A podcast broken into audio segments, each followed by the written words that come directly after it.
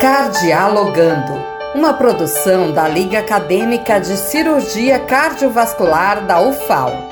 Você, ouvinte, já teve uma infecção de garganta com dor, febre, pus, vermelhidão e até mesmo carocinhos no pescoço?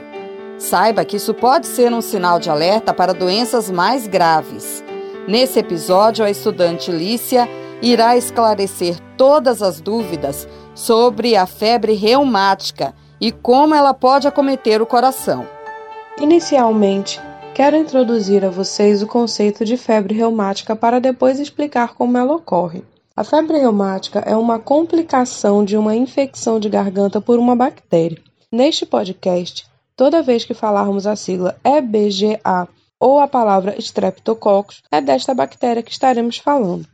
Essa infecção de garganta é caracterizada clinicamente por febre, dor de garganta, caroços no pescoço e vermelhidão intensa, pontos vermelhos ou placas de pus na garganta. Em alguns casos, pode haver uma reação em que as células do sistema imune que atacam os invasores passam a atacar também células do próprio corpo, como as do coração. Assim, a bactéria não é a responsável direta por causar a febre reumática, e sim o próprio organismo da pessoa, e por isso, nem todas as pessoas que tiverem uma infecção de garganta vão evoluir para essa complicação. Além disso, o médico vai utilizar critérios diagnósticos para dizer se o paciente possui ou não a febre reumática. Algumas manifestações da febre reumática são artrite, coreia e a cardite, por exemplo.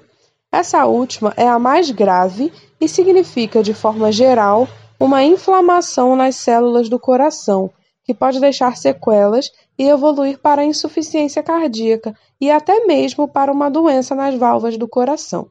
A febre reumática afeta especialmente crianças e adultos jovens. Em países desenvolvidos, por exemplo, o EBGA é o responsável por 15 a 20% das faringoamidalites, enquanto as viroses são responsáveis por aproximadamente 80% dos casos.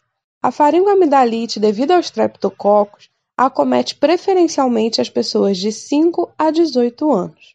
Estima-se que anualmente no Brasil ocorram cerca de 10 milhões de faringoamidalites estreptocócicas, perfazendo o total de 30 mil novos casos de febre reumática, dos quais aproximadamente 15 mil poderiam evoluir com acometimento cardíaco. Fatores ambientais e socioeconômicos contribuem para o aparecimento da doença, uma vez que a alimentação inadequada, a habitação em aglomerados e a ausência ou carência de atendimento médico constituem fatores importantes para o desenvolvimento da faringoamidalite streptocócica.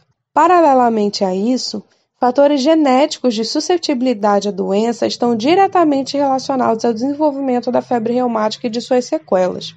O tratamento é feito pelo uso de antibióticos. Existem a profilaxia primária e a secundária, envolvendo medicação, às vezes, pela vida inteira. A primária baseia-se no tratamento adequado da faringoamidalite streptocócica, preferencialmente com a penicilina G-benzatina, com o objetivo de que a pessoa não evolua para a febre reumática. Na secundária, que ocorre quando a pessoa já desenvolveu a febre reumática, é indicado ao paciente o uso contínuo do antibiótico, com o objetivo de impedir nova infecção pela bactéria.